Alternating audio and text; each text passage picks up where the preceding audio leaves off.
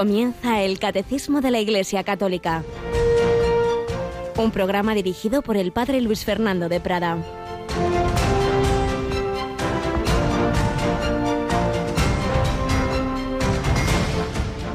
Zaqueo, date prisa y baja, porque es necesario que hoy me quede en tu casa. Alabado sean Jesús, María y José. Muy buenos días en este martes 16 de noviembre. Ya entramos en la segunda mitad de este mes de noviembre, este mes que nos recuerda que estamos llamados al encuentro con Dios. La vida para buscarlo, la muerte para encontrarlo, la eternidad para disfrutarlo, pero eso no es automático. Hace falta que digamos que sí.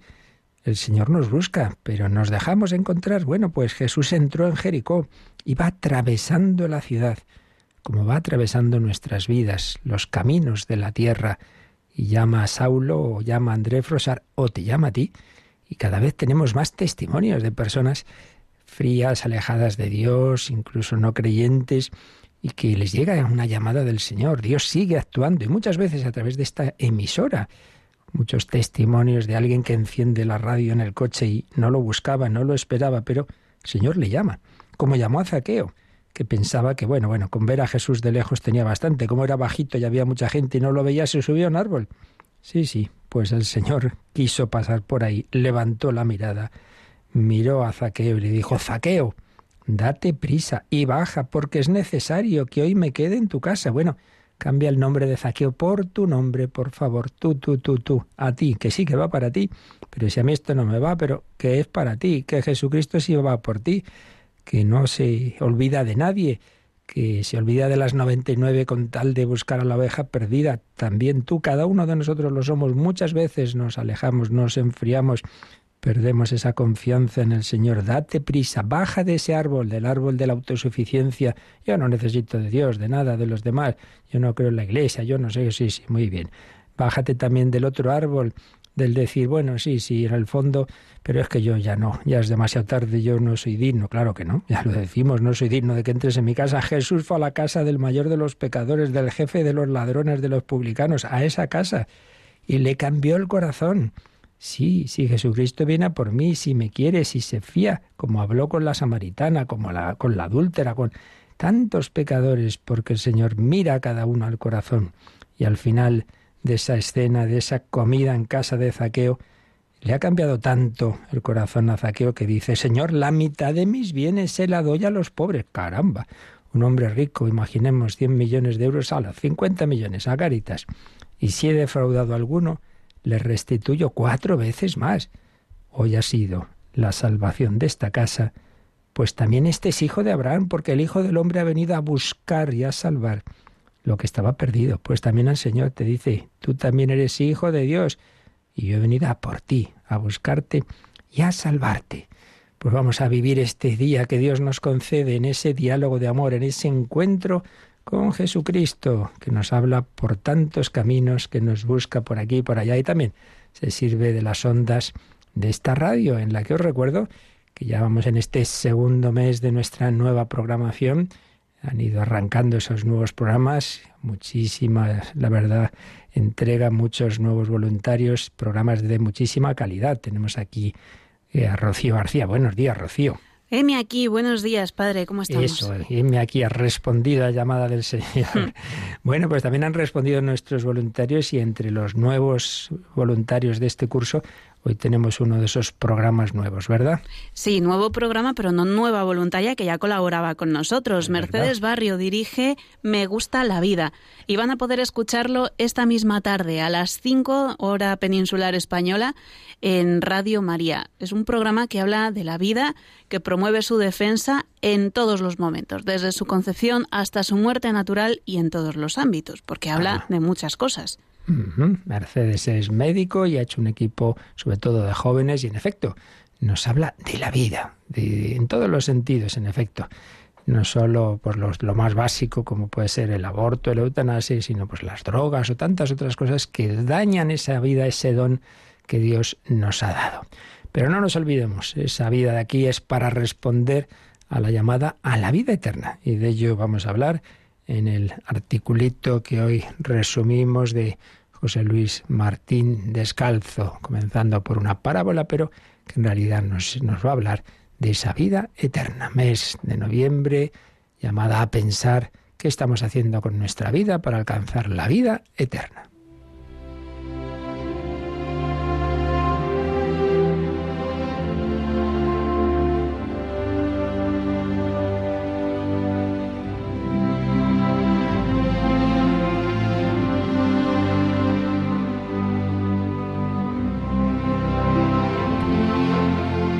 El arcángel caracol, un artículo escrito hace años por el sacerdote y periodista José Luis Martín Descalzo. Hay una vieja fábula oriental que cuenta la llegada de un caracol al cielo. El animalito había venido arrastrándose kilómetros y kilómetros, dejando un surco de baba por los caminos y perdiendo también trozos del alma por el esfuerzo. Y al llegar al borde del pórtico del cielo, San Pedro lo miró con compasión, le acarició con la punta de su bastón y le preguntó, ¿Qué vienes a buscar tú en el cielo, pequeño caracol? El animalito, levantando la cabeza con un orgullo que jamás se hubiera imaginado en él, respondió, Vengo a buscar la inmortalidad. San Pedro se echó a reír francamente, aunque con ternura, y le preguntó, ¿la inmortalidad? ¿Y qué harás tú con la inmortalidad? No te rías. ¿Acaso no soy yo también una criatura de Dios como los arcángeles? Sí, eso soy. El arcángel caracol. Ahora la risa de San Pedro se volvió un poco más malintencionada e irónica. Un arcángel tú. Los arcángeles llevan alas de oro, escudo de plata, espada flamígera, sandalias rojas. ¿Dónde están tus alas, tu escudo, tu espada y tus sandalias? El caracol volvió a levantar con orgullo su cabeza y respondió, Están dentro de mi caparazón, duermen, esperan. ¿Y qué esperan si puede saberse? arguyó San Pedro. Esperan el gran momento. El portero del cielo, pensando que nuestro caracol se había vuelto loco, insistió, ¡qué gran momento! Este, respondió el caracol, y al decirlo, dio un gran salto y cruzó el dintel de la puerta del paraíso, del cual ya nunca pudieron echarle.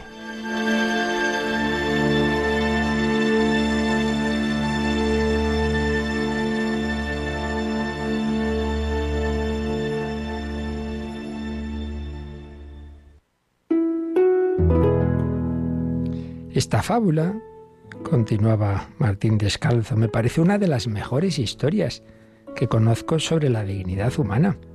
¿O acaso no seremos nosotros más que los caracoles?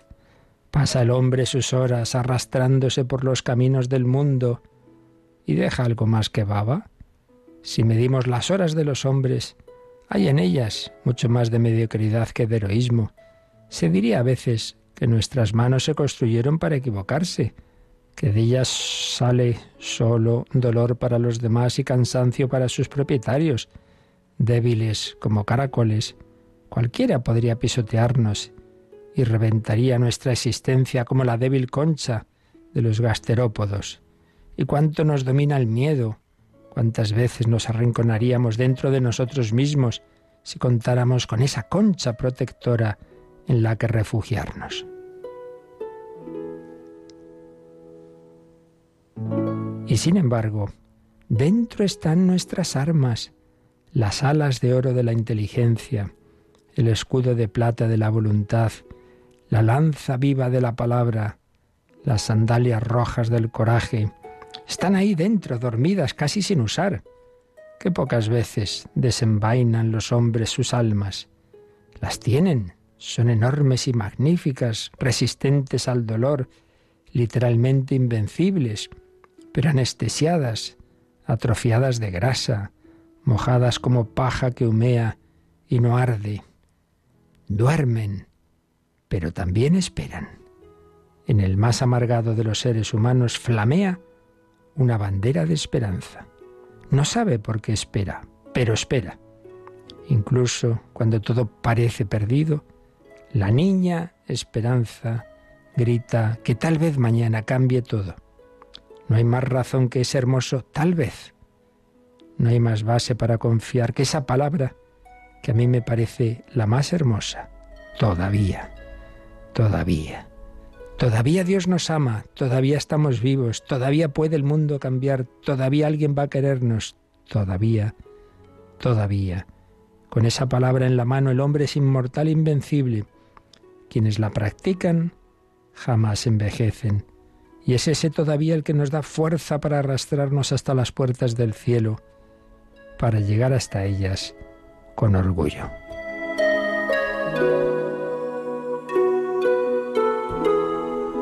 Este orgullo de ser hombres no puede ser pecado, a no ser que se trate de un orgullo tan tonto que empieza por renunciar a su mejor raíz, la de pertenecer a la gran estirpe de los hijos de alguien con mayúscula. Somos los arcángeles hijos. Y no es lo importante la baba que se dejó por el camino, sino el alma, que ningún camino nos podrá arrebatar si nosotros no nos resignamos a perderla. Con ella tendremos derecho no a mendigar la eternidad, sino a esperarla. Si San Pedro nos juzga por el barro acumulado sobre nuestros caparazones, tendrá todas las razones del mundo para acariciarnos con compasiva ironía, con la contera de su bastón. Tú, pobre criatura, ¿te atreves a esperar la eternidad? Reventarías, estallarías al entrar en ella, como los aviones al traspasar la barrera del sonido. Tú, con ese pobre fuselaje de una conchita de miseria, has nacido cuando más para el limbo. No, no, no estés seguro, San Pedro. El alma del hombre es incombustible. Se construyó no para el tiempo, sino para la eternidad, dura como el diamante. Pero falta, eso sí, el gran salto. Solo se realizan y se salvan los atletas, los que se atreven a vivirse, los que cada mañana y cada tarde saltan desde el sueño a la existencia.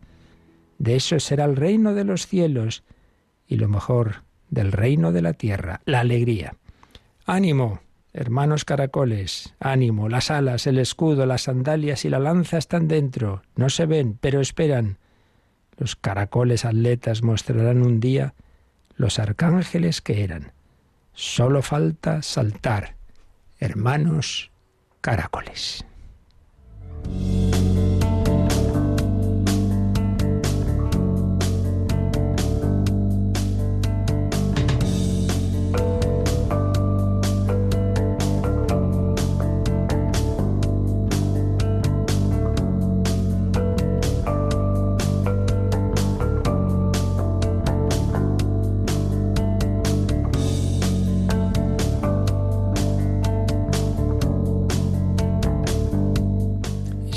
Faltaría añadir a esta parábola que ese salto hay que hacerlo agarrado a aquel que se ha llamado a sí mismo camino, verdad y vida. Para llegar al cielo hay que entrar en el ascensor, que es el corazón de Cristo. Y ahí entramos todos los caracolitos, los zaqueos, las samaritanas, todos. Pero eso, déjate coger por Jesús, no te sueltes. No digas, no, no, no, yo ya me las arreglo por mi cuenta peligro del orgullo, de la autosuficiencia o de la desesperanza. Yo ya no tengo solución, soy un vil caracol. No, hombre, no. Nada de vil. Hijo de Dios.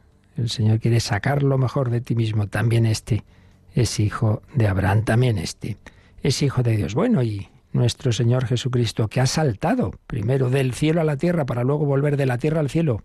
Una vez vivida esta vida humana sufrida, la pasión, la muerte y vencida con la resurrección, ahora quiere llevarnos con nosotros para que donde estoy yo estéis también vosotros.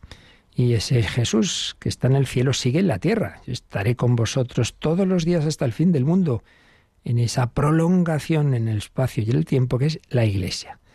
La Iglesia prolonga la presencia de Cristo, la acción de Cristo y nos comunica su espíritu que va transformando los corazones, como transformó el de Saulo en el gran apóstol de los gentiles, y luego miles de millones de corazones que ha ido tocando el Señor con su gracia.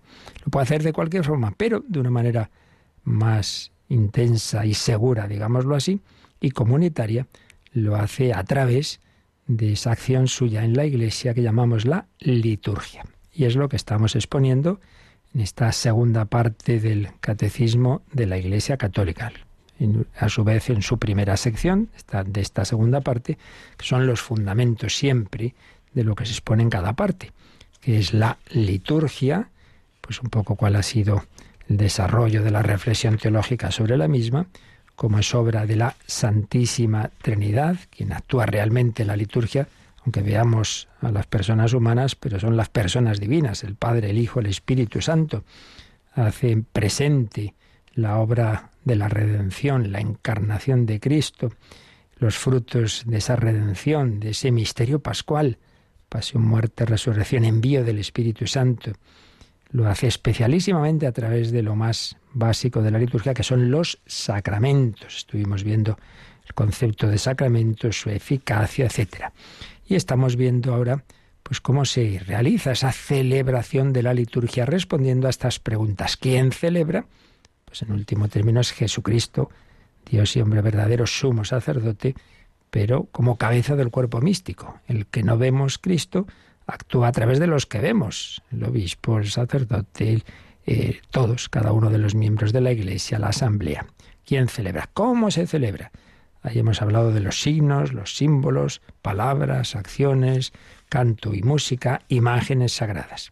Y hemos terminado la respuesta o las respuestas al cuándo se celebra. Hemos hablado del tiempo litúrgico, del año litúrgico, del domingo, Día del Señor, del Santoral y últimamente unos programas que han tenido mucho impacto según nos ha llegado, eh, la liturgia de las horas, personas que han enviado incluso mensajes diciendo pues que les han ayudado esos programas a, a empezar a rezar. Por su cuenta, a aprender a rezar la liturgia de las horas, a conocerla, pues empezar pues quizá con laudes o, con vísperas o con completas, pues con todos esos medios que, que cada día tenemos más, quienes pues usan las aplicaciones en los móviles, pues tenéis la aplicación de, de la conferencia episcopal, varias, hay también una con el misal romano, en fin, la verdad es que lo tenemos fácil o todas esas, esas publicaciones en que nos viene pues la liturgia del día, también en páginas web donde podemos encontrar que, por ejemplo, el testigo fiel, ¿no? qué celebraciones cada día y, y qué tipo de oración corresponde, etcétera, etcétera. Y entramos en la cuarta pregunta de estas sobre cómo se hace la celebración. Ahora, después del cuándo, vamos a preguntarnos el dónde. Esta liturgia, ¿dónde se celebra? Entonces, este apartado pues va a ocuparnos desde el número 1179 al 1186. Son varios números, pero la verdad es que aquí hay mucha mucha materia más de la que pueda parecer. Obviamente lo haremos pues resumidamente, porque recuerdo una vez más que este es un programa sobre el catecismo que lo que hace es resumir lo que en otros programas se ve con detalle. Y concretamente tenemos bastantes programas de liturgia, no lo olvidemos. Y ahí es donde esto se profundiza y donde podéis sobre todo dirigir vuestras preguntas a expertos en, liturgia. La teología es una, una gran ciencia pues con muchas ramas y uno no puede especializarse en todas, claro, como pasa en lo demás. Y tenemos especialistas en liturgia que dirigen esos programas que siempre podéis ver en nuestra programación o podéis preguntar a nuestros los que atienden nuestra centralita. Bien, pero aquí vamos a hacer lo básico, vamos a exponer lo más esencial para todos, siguiendo las preguntas del catecismo que, como digo, empiezan en, lo que nos cuenta en el número 1179. Pero antes de leer esos números del catecismo, hacemos una pequeña introducción con una de las obras que, a la que acudimos de vez en cuando, que es una auténtica joyita de espiritualidad litúrgica. Este sacerdote libanés que ya murió, Jean Corbón, Liturgia Fontal. Vamos a resumir lo que nos dice al inicio de un capítulo sobre el espacio de la celebración, sobre Cristo como, como tiempo, como espacio, como todo, porque a fin de cuentas Él lo es todo para nosotros. Y escribía así Corbón. Jesucristo es nuestro tiempo nuevo y es a Él al que celebramos en la noche de la fe, hasta que todo se ha consumado en la luz del día de su venida. Él es también nuestro espacio de vida, nuestro universo nuevo, y en Él celebramos los misterios de la fe, hasta que todo llegue a ser nuevos cielos y nueva tierra, morada de Dios con los hombres. Muchas expresiones que estoy leyendo vienen en el texto entrecomilladas porque son citas bíblicas, por ejemplo, de Apocalipsis 21.1 y siguientes. Desde ahora, Él es el lugar misterioso escondido en el Padre, donde nosotros celebramos sacramentalmente la liturgia eterna.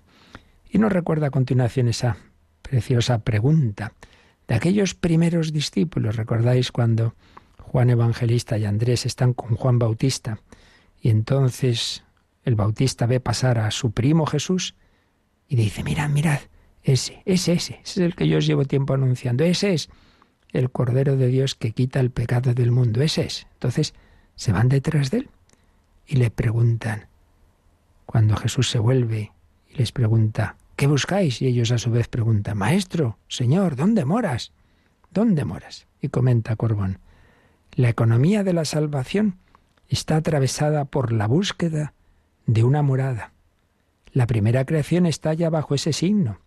La tierra es habitable, porque Dios la ha preparado como morada para el hombre al que ama.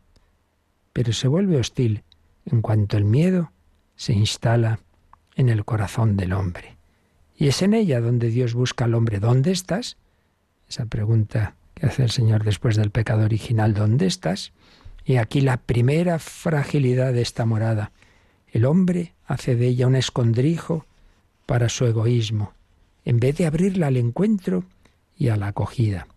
Desde entonces, inhóspita para el hombre que huye de su Dios, la tierra es prisionera de una ambigüedad trágica la fecundidad y la muerte, el jardín y el desierto, la casa y el exilio.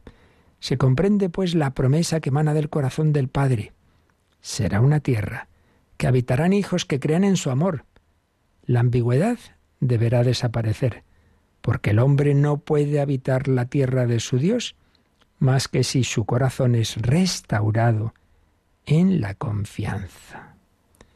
Y nos recuerda esa llamada de Dios a Abraham, vete a la tierra que yo te mostraré, pero con una condición, deja tu país y la casa de tu padre, Génesis 12.1. Cuando después de siglos de camino, de éxodos y de exilios, el Hijo eterno, el Hijo de Dios mismo, se hace hombre, Él cumple la promesa y la condición, sale del Padre y viene a este mundo, pero para conducirnos y hacernos entrar en la casa del Padre. Qué bella comparación, yo no había caído en ella, la verdad. Esa llamada a Abraham, que Dios le hace peregrino, le dice, venga, vete a la tierra que yo te mostraré, lo que luego pues será esa tierra prometida a la que volverá Israel, vete a esa tierra, pero para ello tienes que dejar tu tierra y la casa de tu padre. Bueno, pues Jan Corbón relaciona esa llamada a Abraham con la llamada al propio Hijo de Dios hecho hombre. Deja tu tierra, es decir, deja el cielo. Ya se entiende que a la vez sigue como Dios en, lo que es el cielo, que es la Trinidad, pero baja la tierra. Deja tu tierra, el cielo y la casa de tu Padre y hazte peregrino por esos caminos de Belén, de Nazaret, de Galilea, de Judea. Hazte peregrino. El Hijo se hace hombre cumple la promesa, sale del Padre, viene a este mundo para llevarnos de vuelta, sí, a través de la pasión, muerte y resurrección, para llevarnos a la casa del Padre. Los dos primeros discípulos quizá presentían esto cuando le preguntan a Jesús, Maestro, ¿dónde moras? ¿Dónde moras? Desde que el Verbo se hizo carne, habita entre nosotros. Desde que el corazón de su madre fue habitado totalmente por la fe, el Hijo fiel habita nuestra tierra. Entonces todo comienza a revivir.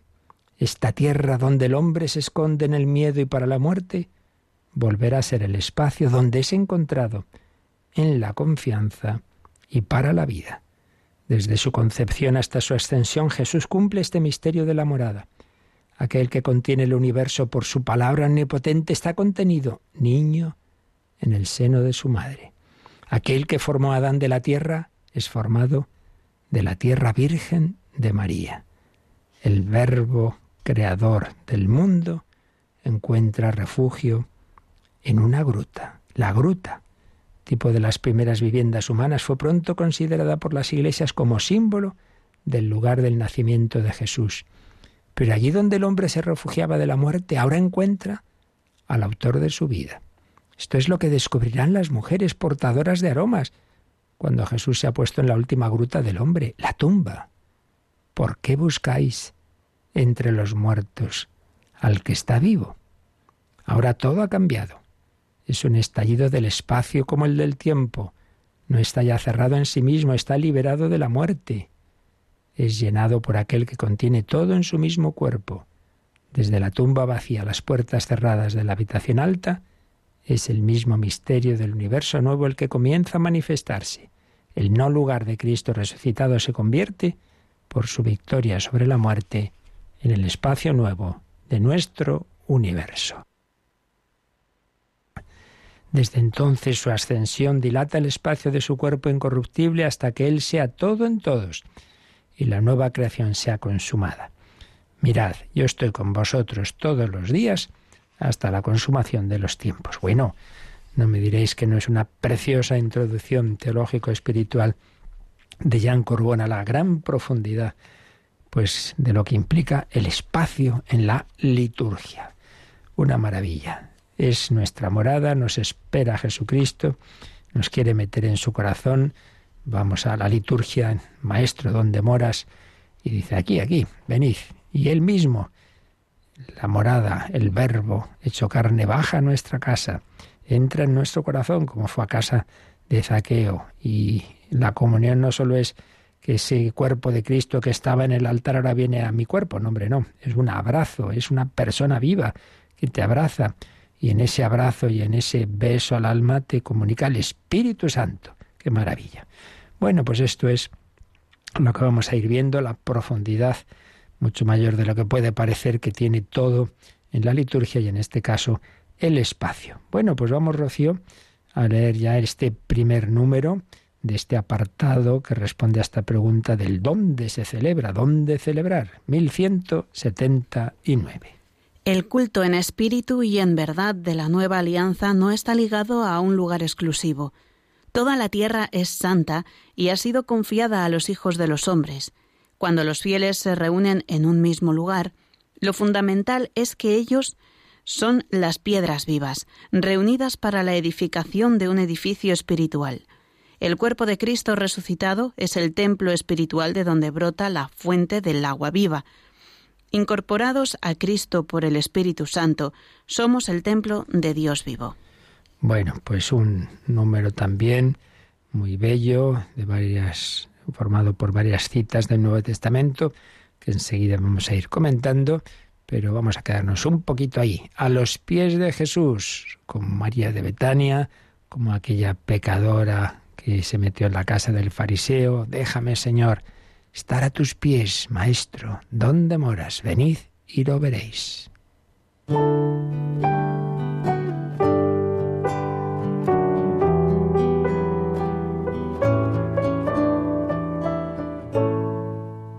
Déjame estar a tus pies, mi Dios, para adorarte y mirarte, Señor, y como Juan reclinarme en tu pecho tu costado sea mi lecho.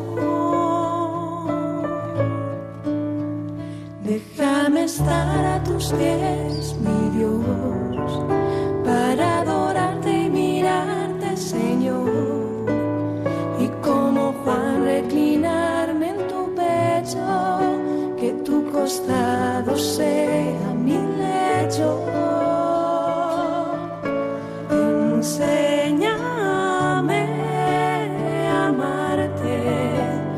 hasta consumir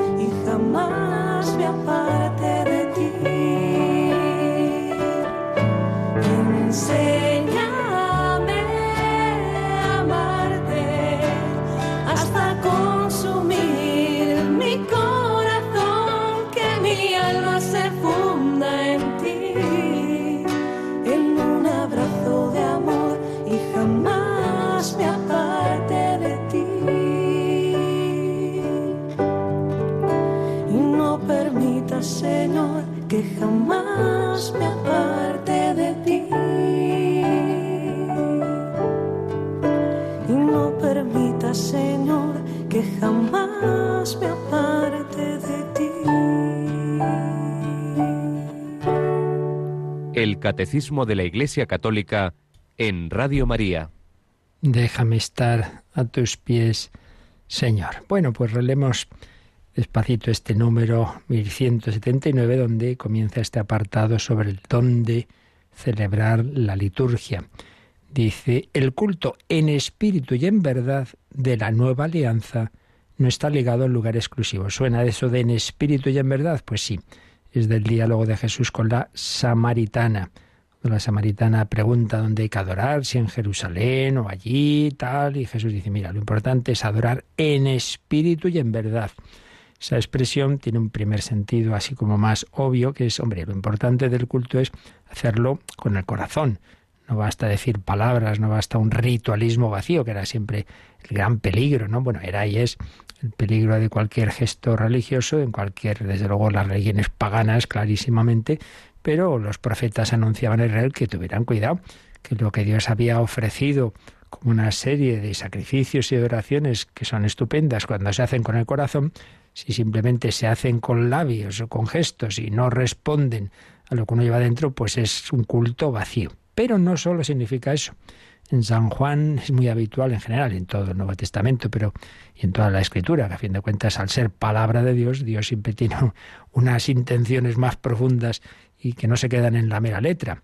Mm, pero especialmente en San Juan, que es un mm, partiendo de lo más histórico, de lo más realista, a la vez tiene una profundidad grande, un simbolismo muy grande. Cuando dice el culto en espíritu y en verdad, no solo significa con el corazón, significa en el Espíritu Santo y en Cristo mismo. Es decir, uno se dirige al Padre en Cristo y en el Espíritu. El culto cristiano no es simplemente que el hombre, eh, por sus fuerzas y su inteligencia, se dirige a Dios. Bueno, ese es el sentido religioso que tienen todos los hombres.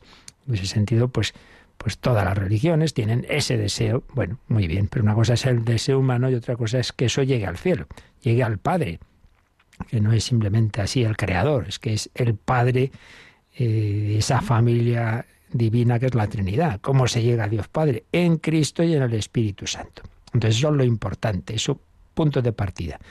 Más allá de otras cosas y dónde se celebra y cómo se celebra, lo fundamental es pues eso, ser incorporado por el Espíritu Santo a Jesucristo, sumo y eterno sacerdote, que es el que entra en el santuario que es el cielo. El culto en espíritu y verdad de la nueva alianza no está ligado, ligado a un lugar exclusivo. Si no vas al templo de no sé dónde, a Jerusalén o a San Pedro de Roma, eh, no, y si no haces una peregrinación a tal, no, pues no, no. La peregrinación es a Dios, la peregrinación es en nuestra vida, lo importante es estar en Cristo y si no puedes salir de tu casa porque estás en, la cama eh, totalmente incapacitado para salir, pues no te preocupes, que, tu corazón es el templo de Dios. De ahí se parte en esta exposición. ¿eh? Sigue diciendo en ese sentido, toda la tierra es santa y ha sido confiada a los hijos de los hombres. Es decir, por un lado, aquí como en tantos otros temas, siempre hay que unir dos aspectos del misterio. Y el primer aspecto es este, que todo lugar es lugar de comunicación de Dios. Entonces, si tú mm, no puedes ir a la iglesia, pues no te preocupes, que toda la tierra la ha hecho el Señor. Pero, por otro lado, por otro lado, veremos el otro extremo. El otro extremo es que eso no quita que haya lugares de especial comunicación de Dios, como el hecho de que todo el día hay que estar unido a Dios no quita que deba haber momentos especialmente dedicados a Él, como vimos en la parte del tiempo. Pero sigo leyendo. Cuando los fieles se reúnen en un mismo lugar, claro, entonces necesitarán un lugar para reunirse, ¿no? Cuando los fieles se reúnen en un mismo lugar. Sin embargo, lo fundamental es que ellos son las piedras vivas, reunidas para la edificación de un edificio espiritual. Y aquí la cita es de la primera carta de San Pedro, primera de Pedro, capítulo 2, versículos 4 y 5. Un pasito más. Sí, estamos llamados no meramente a una relación individualista con Dios, sino que Jesucristo ha querido formar un cuerpo místico, una familia, un pueblo, pues habrá que reunirse, ¿no?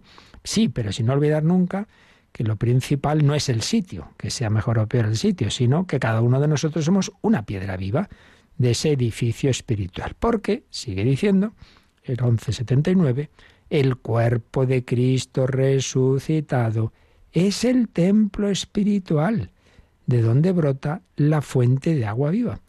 Claro, eso es punto fundamental de esta materia en el Nuevo Testamento. Destruid este templo de Jerusalén y en tres días lo reedificaré. No, no, de Jerusalén, no, el cuerpo de Cristo.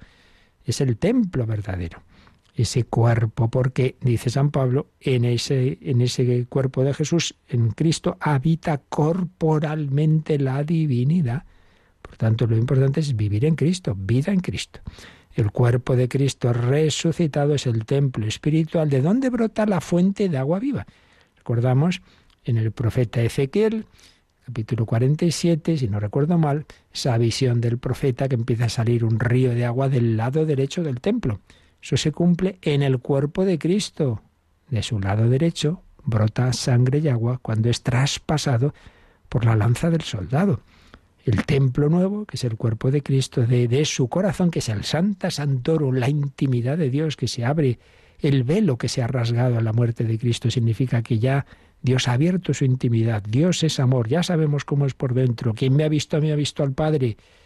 Contempla ese costado abierto y de ahí sale agua viva, el Espíritu Santo, que se derrama sobre la humanidad, representada en María, la Inmaculada, y en Juan el discípulo. Eso es lo esencial, mirar a Cristo, beber de esa corriente de agua viva al Espíritu Santo. Por eso, última frase del número, incorporados a Cristo por el Espíritu Santo, somos el templo de Dios vivo. Y aquí la cita es de 2 Corintios 6, 16. San Pablo, segunda carta a los Corintios, capítulo 6, versículo 16. Si yo recibo del templo que es Cristo, el agua viva que es el Espíritu Santo, a su vez, pues yo me convierto en templo del Dios vivo, porque entonces la Santísima Trinidad mora en mi alma. Por tanto, este es el punto de partida, no lo olvidemos. Lo esencial del culto cristiano, pues es interior, es personal, es nuestro corazón, en ese sentido, no tiene ni de lejos la misma importancia el lugar físico de los templos, del que hablaremos enseguida, que en otras religiones, en que lo importante es ir allí, ir allá, esta peregrinación. No. Nosotros sabemos que lo esencial está en ese, en ese diálogo, en ese encuentro con el templo vivo que es el propio Jesucristo. Y para insistir un poco en estas ideas, el propio número 1179 nos sugiere que recordemos lo que vimos cuando hablamos de los misterios de la vida de Cristo y más en concreto cuando hablamos de Jesús y el templo de Jerusalén. Jesús y el templo de Jerusalén. Fijaos que en que ese apartado de Jesús y el templo que vimos hace tiempo, mucho tiempo ya, porque es de la primera parte del catecismo, Jesús y el templo tiene varios números sobre eso, del 583 al 586. Y es este último el 586, el que nos sugiere el catecismo que repasemos. Así que, Rocío, hacemos caso y leemos ese 586. Lejos de haber sido hostil al templo donde expuso lo esencial de su enseñanza, Jesús quiso pagar el impuesto del templo asociándose con Pedro, a quien acababa de poner como fundamento de su futura iglesia. Aún más, se identificó con el templo presentándose como la morada definitiva de Dios entre los hombres. Por eso su muerte corporal anuncia la destrucción del templo, que señalará la entrada en una nueva edad de la historia de la salvación. Llega la hora en que ni en este monte ni en Jerusalén adoraréis al Padre. Pues como veis aquí ya se anticipaba lo que ahora estamos viendo. Por un lado, Jesús no fue hostil al templo de Jerusalén, ni mucho menos. A él fue, en ese templo fue presentado ya de niño por María y José, recordemos cuando el encuentro con Simeón. Y a ese templo se quedó, en ese templo se quedó en 12 años, ¿verdad? Recordamos. Y claro que sí, el templo es la morada por excelencia de la presencia de Dios en, en su pueblo. No, no, Jesús no es hostil al templo, quede claro. Eh, y de hecho se nos recuerda esa escena, ¿no? Que cuando le dicen, bueno, y vuestro maestro no paga el impuesto del templo, sí, sí. Y Jesús pues paga con, con San Pedro ese, ese impuesto. Y lo que pasa es que todo lo del Antiguo Testamento, que era bueno, que Dios lo había inspirado, eh, era preparación, anticipo, profecía de la plenitud que se iba a dar en él, precisamente, en Jesucristo. Y por eso ese templo, en el fondo, era la, presentación, la preparación, el anticipo del, del nuevo templo que es el mismo. Por eso dice, se identificó con el templo destruid este templo, matadme y resucitaré, como morada definitiva de Dios entre los hombres. Por eso su muerte corporal anuncia la destrucción del templo, que señalará la entrada en una nueva edad. ¿Y qué edad es esa? Llega la hora en que ni en este monte ni en Jerusalén adoraréis al Padre. Ya no hace falta estar en el templo de Jerusalén para adorar al Padre. Se adora al Padre en espíritu y en verdad. Todo eso es así. De ahí hay que partir, ¿eh? De ahí hay que partir. Pero, como decía, en todas las, verdades mm, reveladas por el Señor en todos los aspectos, pues siempre son algo más, más complejo que una ideita suelta. No, no, normalmente hay dos aspectos del misterio, que hay que unir los dos. Y si no, pues nos quedamos en algo parcial, que incluso puede llegar a la herejía. Y por poner el ejemplo más claro, ¿no? Dios es uno y Dios es trino. Las dos cosas son verdad, cada una desde un punto de vista, no, no son contradictorias. Dios es uno en esencia, pero trino en personas. Si solo dices lo primero, te olvidas de lo segundo, pues te quedas en, bueno, en negar la novedad de la revelación que nos hace Jesucristo de la Trinidad. Pero si acentúas tanto la Trinidad que te olvidas de la unidad, como si hubiera tres dioses, pues lo mismo, son dos errores graves en la fe. Bueno, pues en este tema también podemos caer, por un lado, en, en lo que más bien se caía en, en la antigüedad, ¿no? Lo importante es el sitio, pues no, lo importante es estar en Cristo y en el Espíritu Santo. Pero eso no quita que también el Señor pues mm, da importancia a los lugares y eso es lo que vamos a ir viendo en este apartado. Pero antes de seguir viendo lo que nos dicen los números del catecismo, pues vamos a otro de nuestros de nuestras obras de referencia de los que saben mucho más eh, sobre estos temas y concretamente a esa obrita, esa joya que muchas veces hemos citado, el espíritu de la liturgia, una introducción que escribió, todavía siendo cardenal, Joseph Ratzinger, y de ella eh, vamos a leer, a resumir un poco lo que nos dice en uno de los capítulos titulado Lugares Sagrados, el significado del templo. Nos va a venir muy bien para ver la, relación entre, entre la liturgia judía y el aspecto del templo y la sinagoga con la liturgia cristiana. Intentamos resumirlo, empiezo hoy y ya seguiremos próximo día si Dios quiere.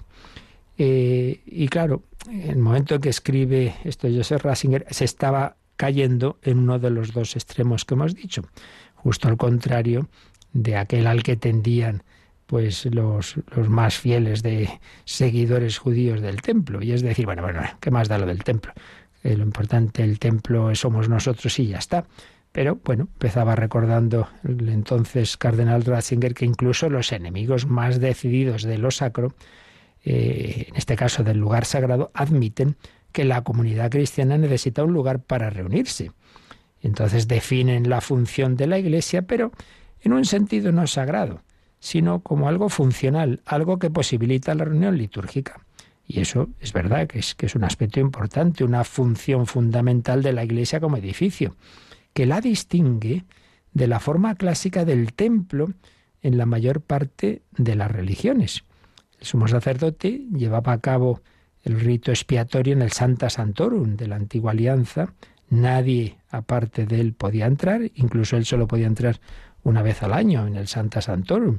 Y de manera semejante tampoco los templos de las demás religiones solían ser lugares de reunión para los orantes, sino solo ámbitos de culto reservados a la divinidad. Y en este sentido hay un cambio indudable en, el cristianismo. El templo cristiano recibió ya desde muy prontito el nombre de Domus Ecclesi, es decir, casa de la iglesia, de la asamblea del pueblo de Dios. Y luego ya se utilizará abreviadamente la palabra iglesia, iglesia, asamblea, no sólo para la comunidad viva, la iglesia, somos nosotros la iglesia, sino también para la casa, la casa que la acogía. Entonces ahí vemos ya una concepción distinta a, ese, a esa idea del templo antiguo. Cristo mismo realiza el culto ante el Padre. Cristo se convierte en culto para los suyos desde el momento en que se reúnen con Él y en torno a Él. Por tanto, eso es verdad. Pero esta distinción fundamental entre el ámbito de la liturgia cristiana y los templos, el templo de Jerusalén o los templos paganos, no hay que llevarla al extremo de una falsa contraposición, como si hubiera una ruptura radical. con el Antiguo Testamento, como si quedara truncada la continuidad interna de la historia religiosa de la humanidad. No, hombre, tampoco es eso. En el Antiguo y el Nuevo Testamento no se suprime la continuidad, sino que hay una evolución, pero en continuidad. Y de hecho, nos explicaba, como siempre, con gran profundidad, esta continuidad. Yo Serra sigue haciéndonos caer en la cuenta de que sí, es verdad, que la palabra iglesia ante todo significa eh, convocación, convocacio sinagoga, sinagoga o iglesia es asamblea del pueblo de Dios, sí, sí, pero ¿a qué era convocada la asamblea? ¿A qué se daba, para qué se hacía esa convocación? Pues precisamente en el Antiguo Testamento y ya en el Pentateuco aparece claro que es convocada la primera vez y, muchas veces para el culto. Dios convoca a su pueblo para dar culto, culto en el Sinaí, culto en, muchos otros pasajes del Antiguo Testamento y luego en el Nuevo aparece eso, que la convocación, que la asamblea tiene esa finalidad, el culto, del que parte y al que se dirige la llamada. El culto es el que une a los convocados, el que dignifica la reunión, el que le da su significado. Entonces, Eclesia, la comunidad del Sinaí en el Antiguo Testamento, se reunía para escuchar la palabra de Dios y sellarla mediante el sacrificio de modo que surja la alianza entre Dios y el hombre. Por tanto, pues aquí ya empezamos viendo que no hay que contraponer el hecho de que lo importante somos nosotros, las personas, las piedras vivas, sí, sí, pero convocados no para mirarnos unos a otros, sino para dar culto a Dios. Y bueno, si estamos unidos tendremos que dar culto en algún sitio, ¿no? Por tanto, no hay que hacer esas contraposiciones. Y mm, a continuación señalaba, pero ya lo veremos, que, como estudió el gran Luis Buller, pues el, el, templo cristiano nace en continuidad con la sinagoga y después, sin rupturas dramáticas, fue adquiriendo su novedad específicamente cristiana, lógicamente por, su, por la comunión con Jesucristo, el crucificado y el resucitado. Pero, insistimos, no hay ruptura con la sinagoga ni con el templo sino una evolución que evidentemente viene de que Cristo es el nuevo templo que a su vez nos convoca a nosotros en asamblea, en iglesia, para dar culto en espíritu y verdad, en el Espíritu Santo y en él mismo. Bueno, pues estos son los primeros pasitos que tenemos que dar para ir acercándonos a esta teología litúrgica del templo, el dónde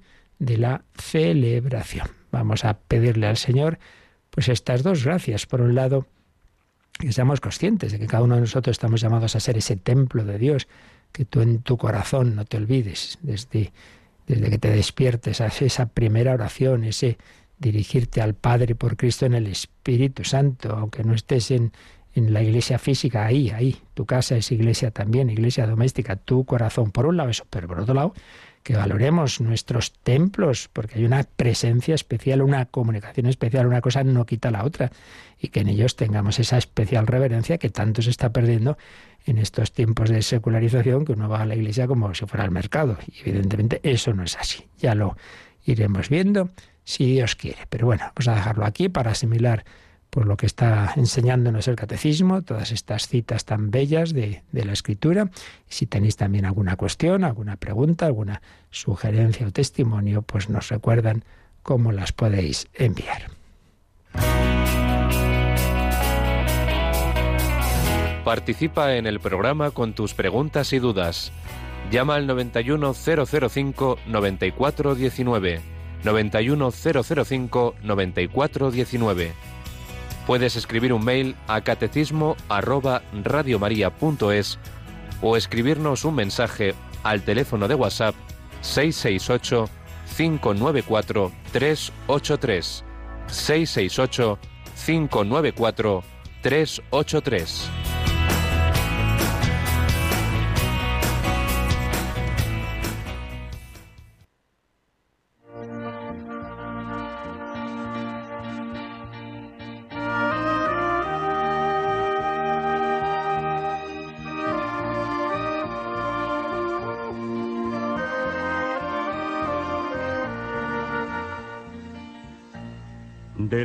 de tu altar, Señor, delante de tus brazos abiertos en cruz. Cuántas cosas te diría, Señor. Negué tu amistad y tu amor. Me fui de tu casa muy lejos del sol. Cuántas cosas te diría, Señor. Vuelvo a tus brazos, abrázame, Señor. De rodillas hoy te pido perdón. Vuelvo a tu lado, bendíceme, Señor. A tu lado cambiará mi corazón.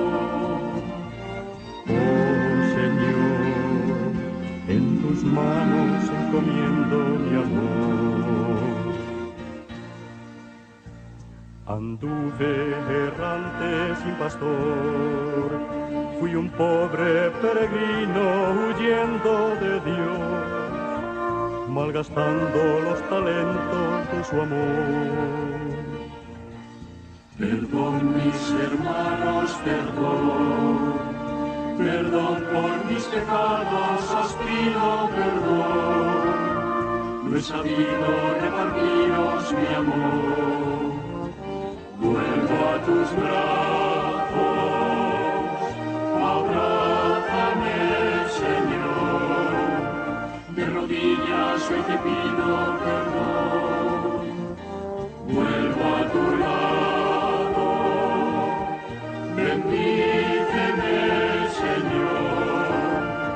tu lado cambiará mi corazón. Oh Señor, en tus manos encomiendo mi amor. Tus manos encomiendo mi amor. ¿Tenemos alguna llamada, Rocío? Pues sí, nos acaba de llamar una oyente que dice que ayer empezó a hacer meditación y su pregunta es si es compatible la meditación con la fe en Dios, porque ella ha observado que la meditación que ha hecho se centra en el yo, en la naturaleza, en la suficiencia del, del hombre para solucionar sus problemas, etcétera. Bueno, claro, es que nos roban las palabras. Cuando he empezado diciendo que empecé a hacer meditación, digo, qué bien, qué bien. Y es que yo, claro, meditación desde los 14 años aprendí, oí en ejercicios espirituales, pues la meditación. Vamos a hacer la meditación del principio y fundamento, de la redención, de, de Cristo resucitado. Vamos a meditar el Evangelio. Claro, en ese sentido, pues qué bien, pero es que claro, hoy día hoy es- resulta que meditación lo que se está extendiendo es una meditación de tipo orientalista que como lo ha descrito muy bien, entre todo es mirarme a mí mismo, encontrar la paz, lo cual está muy bien, pero en uno mismo, entonces al final yo, yo, yo, yo, yo, mirarme el ombligo y, y la naturaleza no como obra de Dios, sino, claro, pues eso es otra cosa, eso es otra cosa. Que yo no digo que, que ahí no haya cosas buenas, ¿eh? Porque todo en este mundo na- nada es radicalmente malo ni falso, que a veces somos de todo nada, no, no, eso, eso no. Mejor es eso que otra, que, que andar por ahí disperso en barbaridades. Pero, pero, ojo, por Dios, que es que parece que tenemos que, que, que ir mendigando cosas de no se sabe quién cuando hay en la iglesia una tradición espiritual de oración bestial, y perdonar la expresión, pero vamos, desde los padres del desierto, San Juan saltando a nuestros místicos, San Juan de la Cruz, Santa Teresa, bueno, hasta, hasta, Madre Teresa, que en fin, bueno, tan- tantos y tantos, pero hombre, que, que no tenemos nada que, que rezar y que meditar, contemplar a Dios, contemplar a Cristo. ¿Para qué se ha hecho hombre? Pues eso, para que le contemplemos a Él. No tenemos palabra de Dios que meditar, para tener que leer no sé qué cosas raras. Por eso bien está el recogimiento, el silencio, el centrarnos, muy bien. Pero ¿para qué? ¿Para mirarme a mí mismo y mirar el pajarito? Que, que, muy bien, pero mucho mejor, hombre, para mirar al águila que es Cristo, digo yo, ¿no?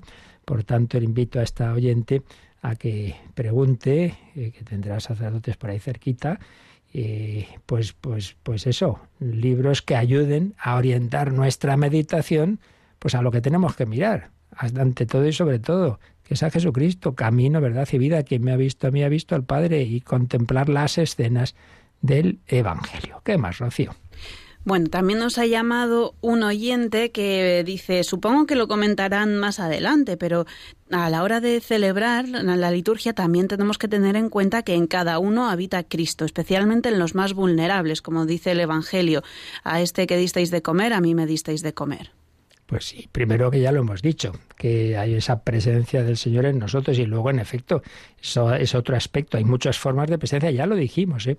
Al principio de la, de la exposición de la liturgia estuvimos comentando el número 7 de la Constitución Sacrosantum Concilium que habla de que eh, el Señor tiene distintas formas de presencia en la Iglesia, que no excluyen una a la otra. Lo que pasa es que hay distinto grado de densidad de esa presencia. No es lo mismo una que otra.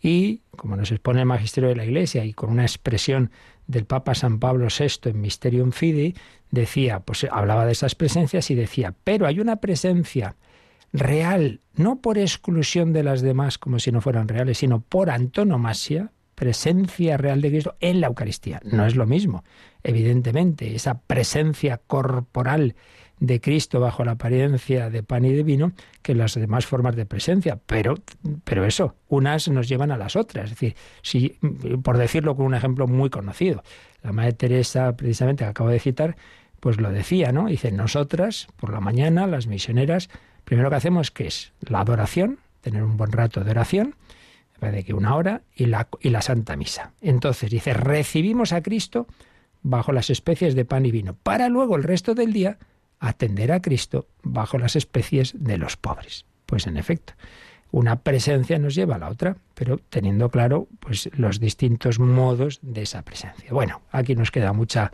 tela que cortar, hoy solo hemos empezado un poquito, pero creo que con un buen pórtico que nos ha abierto el catecismo y estos textos que hemos ido leyendo. Pues a buscar al Señor, agradecemos a Rocío su colaboración y a todos vosotros vuestra escucha y también vuestra colaboración con vuestras llamadas, preguntas y ya sabéis, podéis dejar ya los correos temas que os interesen o preguntas en catecismo arroba radiomaria.es. Pues pedimos al Señor su bendición para vivir este día encontrándole, buscándole, donde Él se nos quiera manifestar. La bendición de Dios Todopoderoso, Padre, Hijo y Espíritu Santo, descienda sobre vosotros. Alabado sea Jesucristo.